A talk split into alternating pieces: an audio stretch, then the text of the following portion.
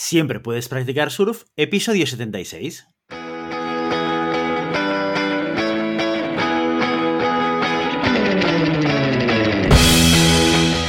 Bienvenido y bienvenida a Siempre puedes practicar surf, el podcast semanal sobre recursos humanos. Nos podrás encontrar en ebooks, Spotify iTunes y en nuestra página web globalhumancon.com, donde también encontrarás más contenido en nuestro blog e información sobre nuestros servicios. Apúntate a nuestro newsletter y no te perderás nuestros webinars en directo o nuestras formaciones abiertas. Este podcast está pensado para profesionales de recursos humanos, gerentes o jefes de equipo y podrás encontrar técnicas, consejos, ideas, conceptos y noticias sobre la gestión de personas, eso sí, con un enfoque práctico y aplicable.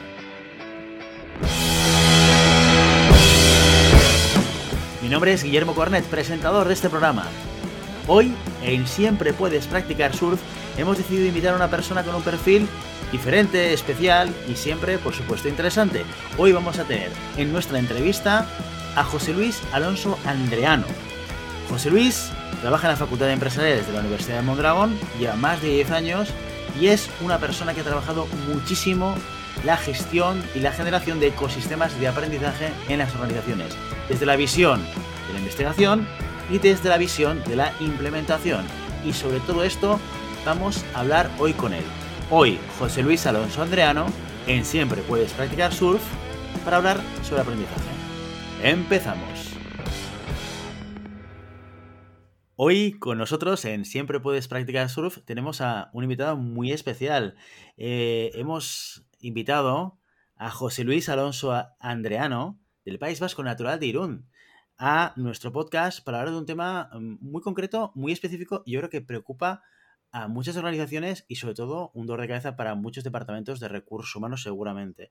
Vamos a hablar de aprendizaje con José Luis porque, porque es una persona que viene de un ámbito que creo que aporta un valor adicional a los invitados que solemos tener en el programa, invitados que suelen venir del mundo de la empresa directamente. Y José Luis es una persona que lleva muchos años trabajando el ámbito del aprendizaje desde la perspectiva de la investigación y de la transferencia desde la universidad también con experiencia práctica en empresas. José Luis se define como especialista en Corporate Learning, en PLE y en ecosistemas de aprendizaje y lleva más de 10 años trabajando en la Universidad de Mondragón, en la Facultad de Empresariales, específicamente trabajando la investigación y la transferencia en ecosistemas de aprendizaje. José Luis, muy buenos días. Buenos días, Guillermo, ¿qué tal estamos? Muy bien, encantado de tenerte. Oye, como, como estaba comentando ahora, un perfil muy diferente eh, y yo creo que con un valor eh, adicional de la experiencia de la investigación que creo que puede aportar mucho valor a este tema. Bueno, ojalá. Eh, en eso tenemos puestas nuestras esperanzas, ¿no? Sí, sí, yo. Bueno, al final yo creo que parte mucho del hecho de la universidad en la que trabajo, ¿no? La Universidad de Mondragón. somos, venimos de la empresa y somos empresa, como yo digo. Nosotros tenemos un CIF tenemos una cuenta de resultados como seguramente todas las personas de las organizaciones que nos puedan estar escuchando y, encima soy del ámbito de empresariales, con lo cual, como yo digo, el acercamiento a esto del aprendizaje tiene un tinte muy pragmático, ¿no? Totalmente. Y eh, bueno, para que toda la audiencia se ubique, José Luis y yo nos conocemos a raíz de un post que os recomiendo que leáis, que él escribió en LinkedIn, que hablaba sobre el rol de las universidades en el proceso de aprendizaje de sus alumnos. Y, eh, esto mm, nos llevó a ese contacto porque a mí me llamó mucho la atención el enfoque que le había dado, porque yo siempre he sido una persona como muy crítica entre, entre, en el concepto del gap que hay entre cómo formamos a la gente y cómo la gente sale preparada para ocupar posiciones dentro de empresas, porque yo vengo del ámbito eh, empresarial y siempre he estado vinculado a, proyectos eh, empresariales. Eh, y, ese artículo, que del cual no os voy a hacer ningún spoiler, pero que os recomiendo muchísimo que vayáis a LinkedIn, José Luis Alonso Andreano, y lo encontraréis dentro de su feed, me abrió un poco la cabeza sobre el planteamiento que, hacías y, además creo que fue como muy acertado, un planteamiento que nunca, nunca me, había, me había planteado y, dije, a José Luis lo tengo, que enviar un, lo tengo que invitar un día al podcast para hablar de esto, pero hemos decidido cambiar un poco el contenido y hablar de aprendizaje. ¿Por qué? Porque seguramente, y esto es una cosa que me encuentro yo con muchos clientes, José Luis, es una de las preocupaciones cuando estás pensando en el largo plazo de tu empresa, ¿no? Cuando, cuando tienes una organización, una empresa, cuando eres empresario, te preocupan evidentemente los resultados y los resultados en el medio y en el corto plazo. Oye, ¿cómo voy a acabar el año? ¿Cuál es mi presupuesto? ¿Cómo van las ventas? ¿Dónde me gasto el dinero? ¿No? Pero hay otra cosa que cuando tú tienes más o menos estabilizado el negocio, si es que alguien tiene estabilizado un negocio alguna vez, ¿eh? sobre todo en estos tiempos de, de, entornos buca. A mí me los presentas, por favor, los que tengan estabilizado el, negocio, encantado de conocerles y conocerlas, será un placer. Conozco pocos o ninguno de ese perfil.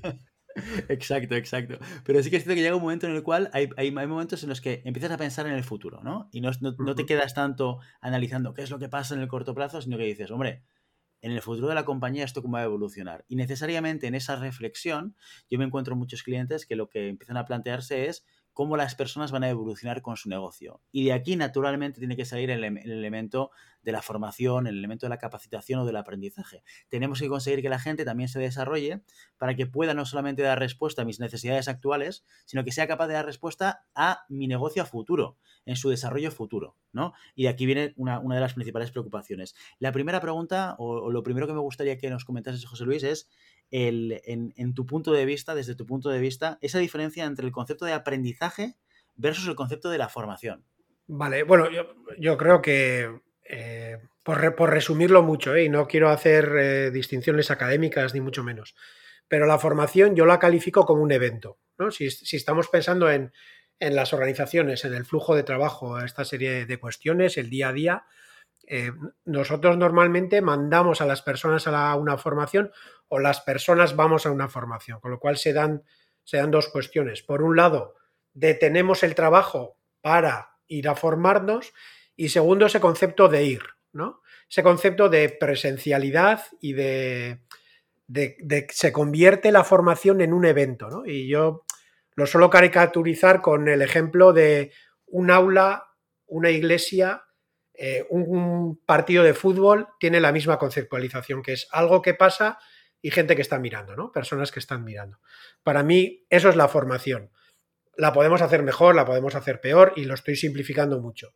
Sin embargo, el aprendizaje es lo que nos pasa a nosotros, a las personas, eh, no solo el proceso cognitivo, ¿no? de, relacionar conocimientos, de relacionar cuestiones y, por supuesto, aplicar, eh, por lo que decíamos, al movernos en un entorno empresarial, eh, sino que el aprendizaje también es fruto o es consecuencia y además tiene que ser causa de lo que va pasando en el propio trabajo. Yo puedo aprender eh, sin interrumpir mi, mi, trabajo a través de lo que pasa en un proyecto, de capacidades, de conocimientos, de habilidades que yo puedo desarrollar trabajando en un proyecto, donde, por ejemplo, se me, se me considera el líder de un proyecto. Pues es una oportunidad maravillosa para desarrollar el liderazgo, sin tener que hacer un curso de liderazgo en el cual yo veo las teorías y...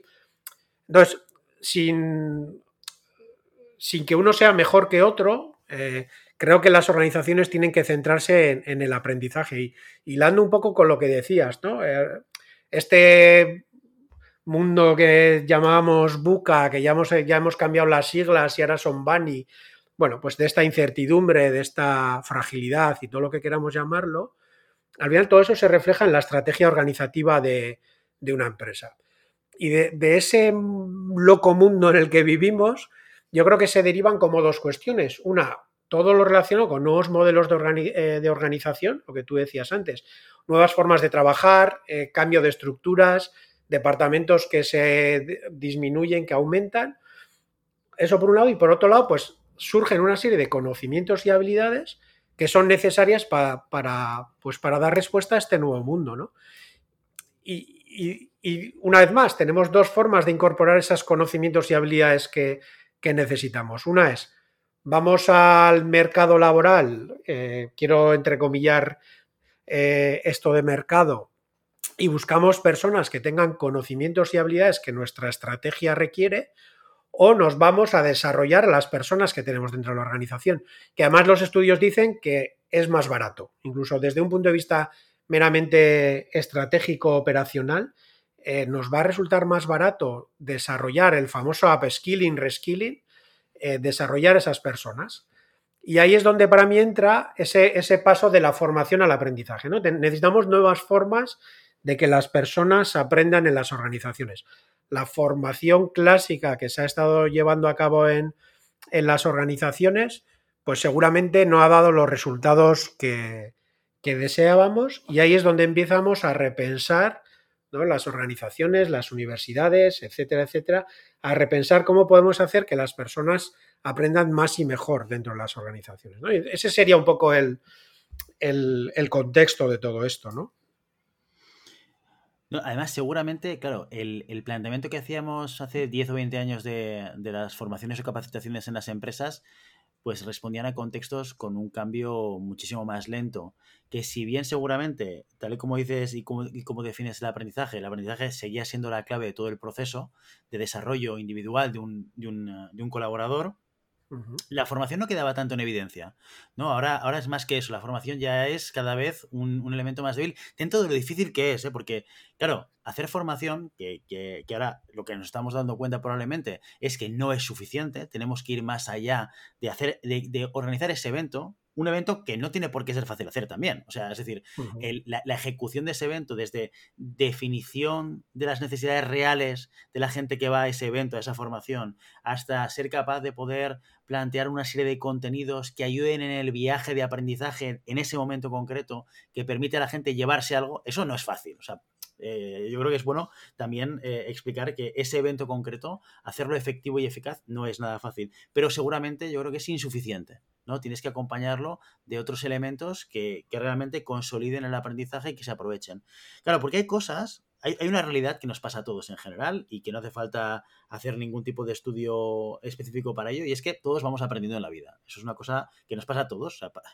a medida que crecemos y eh, nos rozamos con el entorno y eh, tenemos experiencias y tenemos vivencias, hay un proceso natural de aprendizaje que puede ser mejor, puede ser peor, puede ser más rápido, puede ser más lento, en función de cada persona y en función de hasta cuánto aprenda de lo que de, con qué se está relacionando, pero es algo natural en el ser humano. O sea, vamos a ir, vamos a ir aprendiendo necesariamente. Aquí la cuestión, o, o, lo que te traslado como pregunta, José Luis, es cómo desde una organización, desde una empresa, yo puedo hacer que ese elemento que forma parte de la vida de un ser humano, que es el aprendizaje, lo puedo guiar y lo puedo, de alguna manera, planificar para garantizar que, oye, el señor Guillermo, que hoy tiene estas habilidades y el día de mañana, de aquí dos o tres años, quiero que sea la persona que lidere el departamento X, ¿cómo le ayudo a que esto que puede aprender en su puesto de trabajo, en su día a día, de manera más o menos natural, que dependerá de su motivación, de su actitud y de su capacidad de aprendizaje, le, ayude yo a que realmente pueda cumplir ese objetivo en tres años, más allá de planificar una serie de eventos concretos a los que les voy a llamar formación. Vale, a ver, has, abierto como ocho o nueve melones, que no sé por cuál empezar. Voy a empezar por la respuesta, si quieres. Déjame, solo por, por una cuestión que decías al principio de la pregunta, ¿no? Que hablabas del aprendizaje de los colaboradores. Y yo creo que esta es una de las grandes cuestiones que nosotros hemos visto que se existe, y aquí va, adelanto spoiler, por si alguien se lo quiere adelantar, eh, un palito para los directivos y las directivas. Porque he, oído mucho ese discurso desde el directivos, directivas de son los colaboradores los que tienen que aprender. Entonces, eh, intentando romper eso, decir, sobre todo por este concepto de liderazgo y que lógicamente directivos y directivas tienen que ser las primeras personas eh, preocupadas por su propio aprendizaje, por su desarrollo, como ejemplo y como, como realmente importante dentro de, la organización. Entonces, eh, solo apuntillar esa pequeña cosa, si me permites, y luego hablabas de otra cuestión que es em, el aprendizaje y la motivación. Em, yo suelo resumir que el aprendizaje, el algoritmo del aprendizaje tiene tres variables. Una es la motivación. Eh, aprender es un acto voluntario solo aprendemos si queremos y tenemos que estar motivados para aprender. Esa es una cuestión. La otra, para aprender hace falta tiempo y aquí es donde eh, lo primero que sale y con mi equipo tenemos una especie de juego que es cuando estamos trabajando con una organización, con un colectivo, con un equipo, con una persona en el desarrollo del aprendizaje, cuánto tarda en salir, no tengo tiempo para aprender, ¿no? Y esta es una de las primeras cuestiones que tenemos que replantearnos.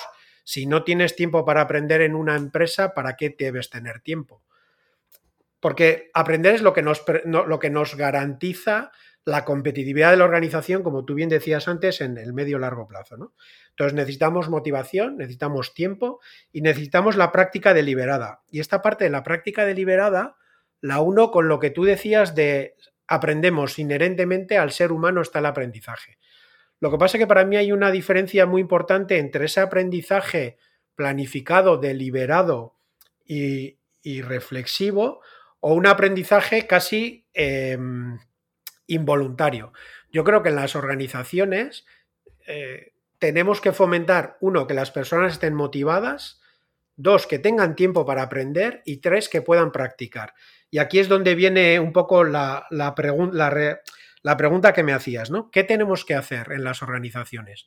Pues yo diría, intentar asegurar la transferencia, intentar asegurar, generar las condiciones para que las personas puedan poner en práctica aquello, digamos, que han ido, que han recibido en una formación o que generó contextos, como decíamos antes, el de la participación en un proyecto. Pero se tienen que dar las tres cuestiones. Una, personas motivadas. Dos, tiempo para que las personas le puedan dedicar a aprender. Y luego la oportunidad de aplicar los conocimientos teóricos, las habilidades para poder desarrollar. Ahí hay una frase de un, de un compañero de viaje mío, Oscar Dalmau, que dice que, me decía una vez que los eh, deportistas de élite se pasan mucho más tiempo entrenando que jugando. Y yo creo que en las organizaciones tiene que ser algo similar. Tenemos que entender que si aprender significa que hay que hacer las cosas de una forma diferente, eso va a conllevar errores. Con lo cual tenemos que generar contextos donde hacer, donde permitir hacer las cosas de una forma diferente, mejor, y eso, y eso hay que entender que va a generar errores. Entonces, tenemos que generar contextos que permitan a las personas eh, nuevas formas de hacer, eh, experimentar, innovar, etcétera, etcétera, como parte de, fomentar una cultura, si queremos una cultura de aprendizaje, ¿no? Porque si mandamos, eh, hablamos de formación, nosotros solemos hablar del aprendizaje formal, ¿no? Que creo que tienen cabida, Luego, si quieres, hablamos un poco más de, de qué, que, cuándo la formación puede tener sentido, entendido del concepto este de curso, etcétera, ¿no? Pero si queremos que eso que las personas, esos conocimientos y habilidades teóricos que queremos trasladar a las personas lleguen a la eficiencia y lleguen a la competitividad de la organización, tenemos que dejar que se hagan las, las cosas de una forma nueva. Si no, perpetuamos, o por mucho que mandemos a las personas a cursos, si luego van a seguir haciendo las mismas tareas de las mismas formas, pues no hay modo de, de aplicar ese conocimiento, ¿no? Entonces, de alguna manera, me imagino que esto tiene mucho que ver con cambiar la cultura organizativa, organizacional. O sea, porque de alguna manera, ¿cómo yo puedo garantizar, y corrígeme tú, José Luis, ¿eh? eh cómo yo puedo garantizar que se asegure la transferencia? Al final tengo que tener una serie de responsables de equipo que generen espacios en los cuales sus colaboradores estén dispuestos a, a asumir una serie de responsabilidades que les ayude a aprender, asumiendo el riesgo y el error. Entonces imagino que, tiene que tiene que ir mucho por aquí o, hay algunos otros elementos que desde una organización a nivel global, transversal o desde una perspectiva de proceso también podemos hacer para asegurar la transferencia. Claro, yo, yo creo que eso creo que es todo. Y una de las cuestiones que, que me encuentro en las organizaciones es que se intenta mejorar el aprendizaje desde cambiar únicamente metodologías. Eh, no, o sea, no, quiero hacer una crítica destructiva de nada, ¿eh? pero eh, proveedores que te dicen, oye, mira, mete este, esta gamificación y así vas a hacer que las personas aprendan más, ¿no? Claro, si tú intentas meter nuevas metodologías, introducir nuevas metodologías de aprendizaje, sin, por ejemplo, cambiar el clima de transferencia, sin fomentar la transferencia, no solucionas nada. A mí me gusta mucho la, el cuento de los, eh, de los sabios hindús a los que les tapan los ojos están tocando un elefante y le dicen que estás tocando, ¿no? Y cada uno, en función de la parte del elefante que está, que está tocando, dice, oye, yo estoy tocando una pared, yo estoy tocando una columna, yo toco una cuerda. Eh, al final, el aprendizaje en la organización tiene esa visión sistémica, en la cual eh, todo se relaciona con todo, ¿no? Y aquí, pues uno de los elementos importantes son la cultura, antes de entrar, si quieres, en, al rol del, del manager que antes incidías tú, ¿no? Eh, y la cultura de aprendizaje de una organización tiene como varios elementos. Yo una diría es dónde se pone eh, el, peso de la carga del aprendizaje. Si es en la organización o es en el individuo, en la persona. Si es en la organización y es la, dirección o la organización o la cultura la que dice, no, no, yo soy el que tiene que formar a las personas, yo me preocupo de qué es lo que las personas tienen que aprender y yo les voy a facilitar, ese es un extremo y el otro extremo está en decir, no, no, la responsabilidad de que las personas aprendan es de ellas, si no aprenden es su problema. Claro, para mí ese es un problema, en los dos extremos creo que hay un problema. Eh, ni podemos eh, como personas esperar que la organización nos capacite a todo, no, la, las organizaciones no tienen recursos para formar en todo a todas las personas. Eh, y también me parece un error pasar toda la carga al individuo, ¿no? Eh, porque dices, eh, es que igual la persona necesita tu apoyo, si necesita tiempo y necesita práctica y necesita aplicar y necesita transferencia, tú tienes que generar, ¿no? O sea, tener cierta corresponsabilidad en esto del aprendizaje. Entonces, ese es un elemento. Otro elemento es que haya espacios eh, físicos, virtuales, temporales, lo que queramos, espacios donde se permita a las personas aprender entre ellos y entre ellas. Una de las cuestiones que sale mucho en las organizaciones cuando hacemos diagnósticos sobre cómo está el aprendizaje es que las personas identifican que quieren saber más sobre su propia compañía. Que muchas veces tenemos las organizaciones eh, organizadas por silos, voluntaria o involuntariamente, no se conocen proyectos, no se conoce el cliente, no se conoce exactamente el plan estratégico. Entonces, eh, generar espacios donde se pueda compartir el, el conocimiento de, las diferentes personas, eh, eso es un elemento primordial, yo diría, dentro de, de, una cultura de aprendizaje. Y por otro lado estaría eh, cómo gestionamos el error. Y aquí es donde voy a pasar a los managers. ¿no? Si nosotros tenemos una cultura organizativa que castiga o estigmatiza el error, corremos el riesgo de generar o de tener personas que sigan replicando los procesos, las tareas y todo exactamente como se viene haciendo los últimos años. ¿Por qué? Porque eso asegura que no me voy a equivocar. En el momento en el que yo tengo que introducir una nueva forma de hacer, asumir una nueva responsabilidad, eh, darle una vuelta o darle una pensada a un, a un proceso, a una tarea que yo quiero mejorar, incluso para un simple PDCA, ahí estás introduciendo un riesgo, un riesgo de equivocarse. Si yo hago eso y me llevo una bronca voluntaria o involuntaria, insisto, ¿eh? Eh, no tiene por qué ser una sanción, sino un cotilleo en la máquina de café de mira cómo se ha equivocado José Luis. Bueno, cualquier este cuestiones de esas, eh, pues eso genera una, una, cultura que quiera ser mucho más aseguradora, más por llamarlo de alguna forma, mucho menos, con, menos vocación de aprender, sobre todo de aplicar. ¿no? Y aquí es donde el rol de los managers es muy importante, porque son las personas que están cerca de la tarea, del proceso, del equipo, de la persona, son los y las managers las que tienen que permitir, pues, eh, introducir esas nuevas formas de hacer, permitirle a las personas equivocarse, incluir el error como, porque muchas veces decimos, de los errores se aprende, de los errores se aprende si se reflexiona sobre el error y si, sobre, y si se genera una, una dinámica positiva en la cual el error es eh, entendido como una oportunidad de aprendizaje de mejorar procesos a, a, posteriori. Porque el error se puede identificar como ya sé lo que no tengo que hacer la siguiente vez, que es arriesgarme a cometer un error. ¿no? Entonces, los managers para mí me parece una de las partes eh, importantes en todo esto, por eso, en primera persona, como personas que tienen que desarrollarse y tienen que aprender, y como gestores y gestoras de equipos, en fomentar que se hable de aprendizaje en las reuniones, que se fomente la asunción de responsabilidades, que se fomente la aplicación de nuevos conocimientos, que se fomente el desarrollo de habilidades, etcétera. Yo no, no, quiero abrir este melón porque creo que e, el, el, melón que te voy a, del que te voy a preguntar ahora es, es para uno o varios episodios de un podcast. Pero en tu experiencia y en contacto con diferentes empresas, ¿cómo va la gestión del error en, en general en España? ¿Cómo la ves? E, en general, yo diría que no se castiga. Castiga, eh, entendamos castigo como la sanción, ¿eh? eh pero sí que se. Y, no, y no precisamente, no tiene por qué ser por los managers muchas veces, ¿no? Sino por los propios compañeros y compañeras.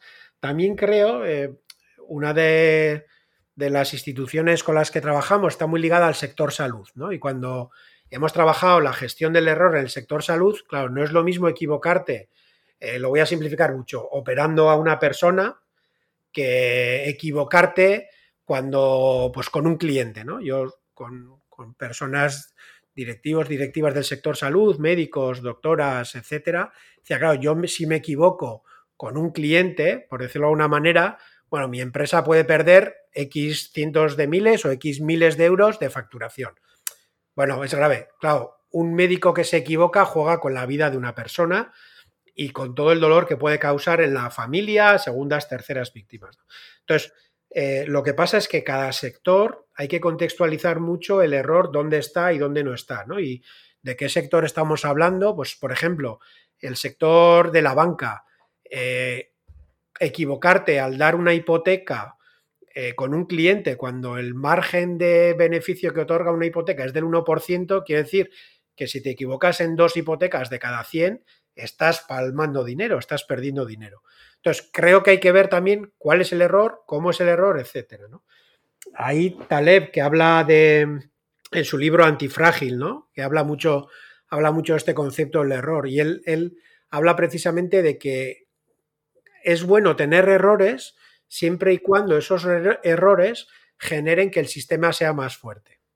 Entonces, creo que se trata el error con cierta eh, no diría con, maldad, pero incluso compañeros y compañeras, la máquina de café, pues señalamos, ¿no? Entonces, creo que es más un hecho de poner la letra escarlata que realmente que haya consecuencias legales. Insisto, ¿eh?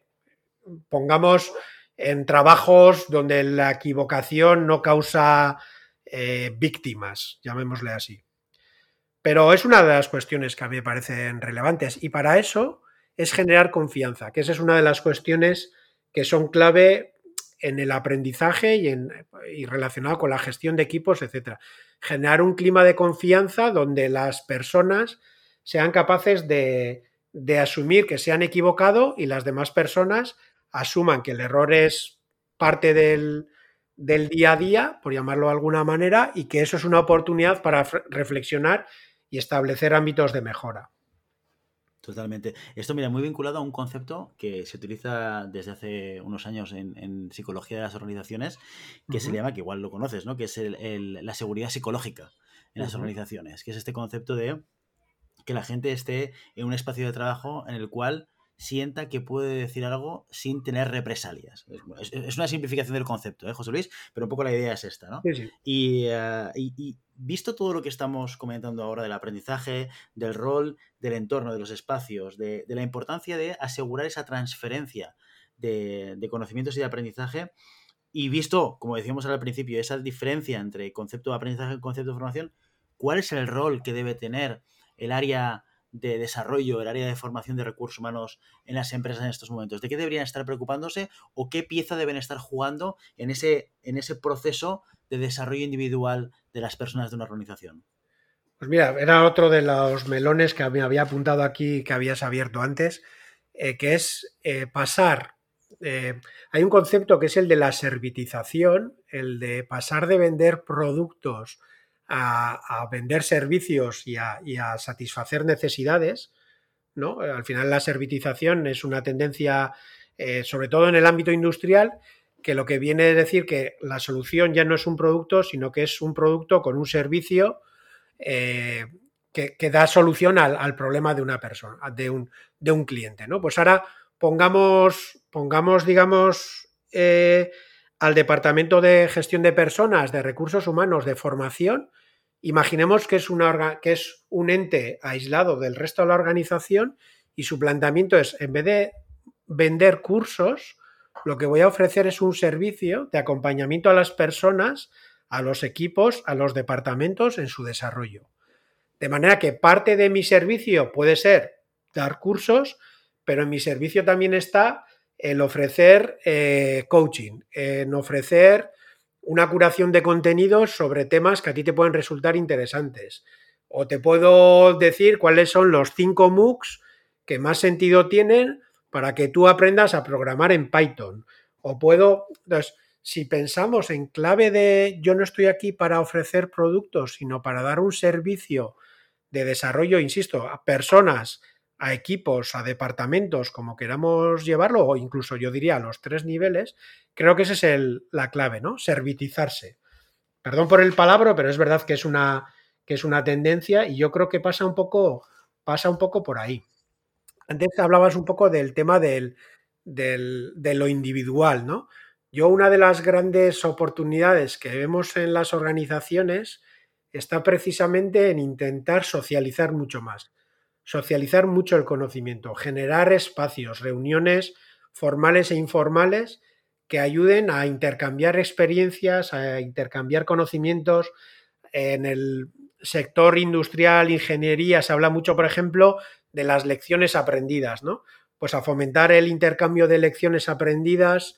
Entonces yo creo que desde ahí, ¿no? Si nosotros como departamento de formación, mi preocupación pasa por organizar, preparar el plan de formación para un año, a decir, bueno, yo cómo puedo hacer un portfolio de experiencias de aprendizaje que incluye cursos, pero incluye cursos nuestros, incluye MOOCs externos, incluye charlas TED, incluye que creamos un podcast interno a la organización donde diferentes personas van compartiendo su, experiencia.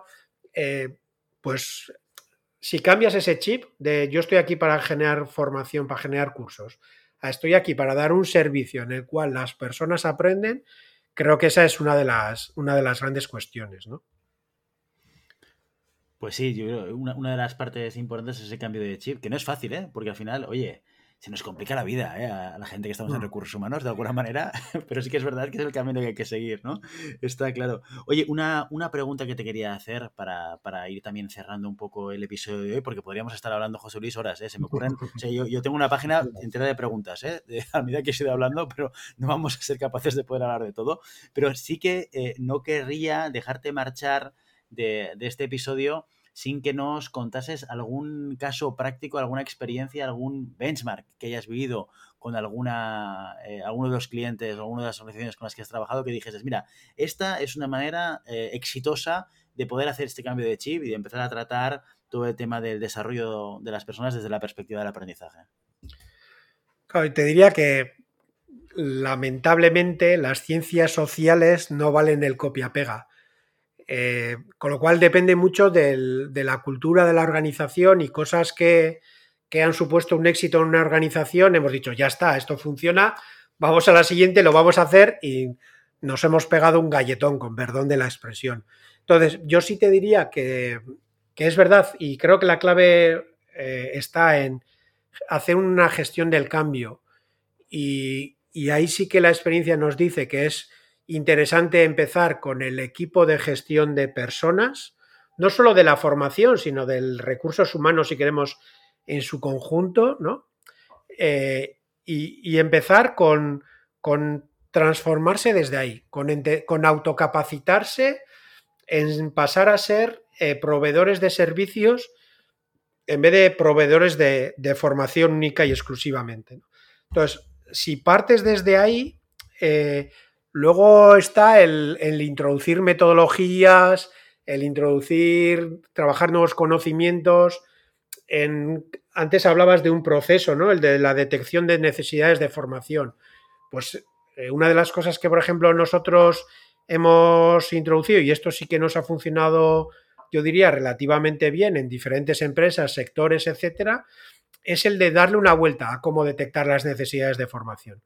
Utilizar eh, metodologías de design thinking eh, centradas en usuario, centradas en las personas, para diseñar cuáles son las necesidades, empezando desde la propia identificación de nosotros, en vez de hablar de necesidades de formación, hablamos de oportunidades de aprendizaje. ¿no?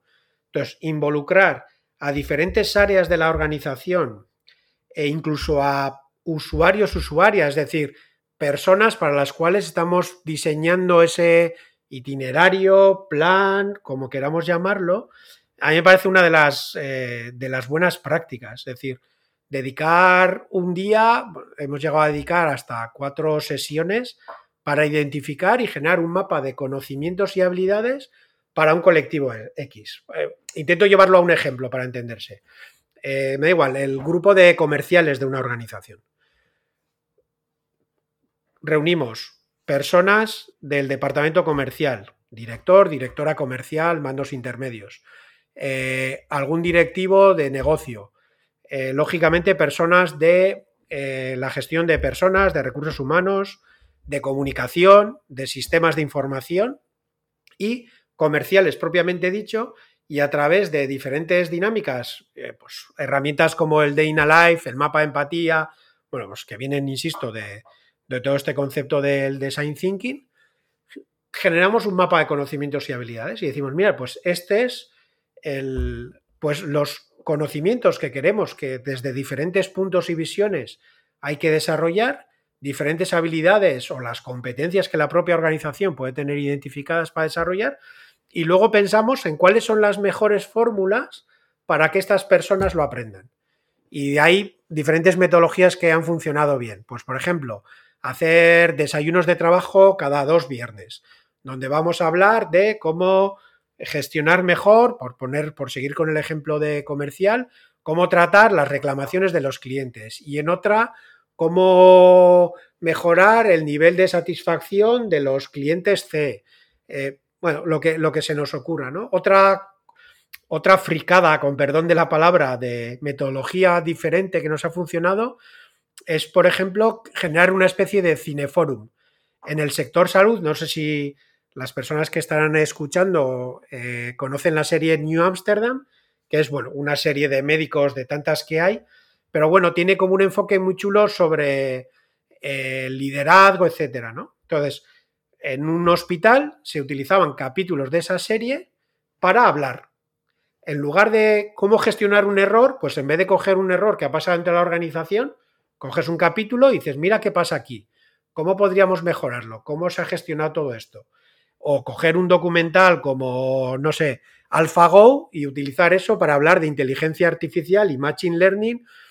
Entonces, metodología, cuando pasas de, como decía, de pensar en cursos a pensar en formas en las cuales las personas pueden aprender, yo creo que hay como, como un salto, ¿no? Que me parece, que me parece interesante. Yo los dos tips que diría sería una, co-crear con usuarios si quieres, involucrar a las personas en detectar sus necesidades y luego pensar fórmulas que no sean, incluso hacemos el truco muchas veces, decir, pensar que hay que desarrollar eh, la habilidad, no sé, hay que desarrollar eh, la programación en R y no vale hacerlo a través de un curso. ¿Cómo podemos hacerlo? Y eso ya te pone en otro lugar totalmente, ¿no? Totalmente, te rompe, te rompe un poco el esquema y te rompe un poco el, paradigma, ¿no? Lo cual, mm. lo cual hace que lo puedas ver desde diferentes perspectivas. José Luis, yo de esta conversación me, quedo con el triunvirato del aprendizaje, ¿eh? motivación, tiempo y práctica deliberada. Así que este, este va a ser uno, una de las cosas que me llevo en la mochila después de esta conversación.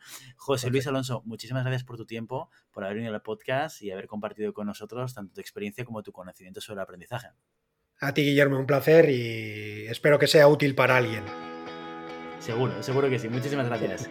Un placer, gracias a ti. Y ya sabes, no puedes detener las olas, pero siempre puedes practicar surf. Y hasta aquí nuestro episodio de hoy. Como siempre, queremos invitaros a que os pongáis en contacto con nosotros, nos deis vuestra opinión y nos sugeráis si tenéis algún tema o alguna pregunta concreta. Lo podéis hacer a través de la página de contacto en globalhumancon.com barra contáctanos o a través de las redes sociales. Estamos en Facebook, Instagram, Twitter y LinkedIn. Y si el contenido de este podcast te gusta, no te olvides de suscribirte, darnos 5 estrellas en iTunes y me gusta tanto en iVoox como en Spotify. Igualmente recuerda que puedes encontrar más contenidos, noticias y recursos en nuestra web globalhumancon.com. Muchas gracias por todo, por tu tiempo, por tu atención y por tu interés en estos temas sobre gestión de personas. Nos escuchamos la semana que viene. Hasta entonces, feliz semana.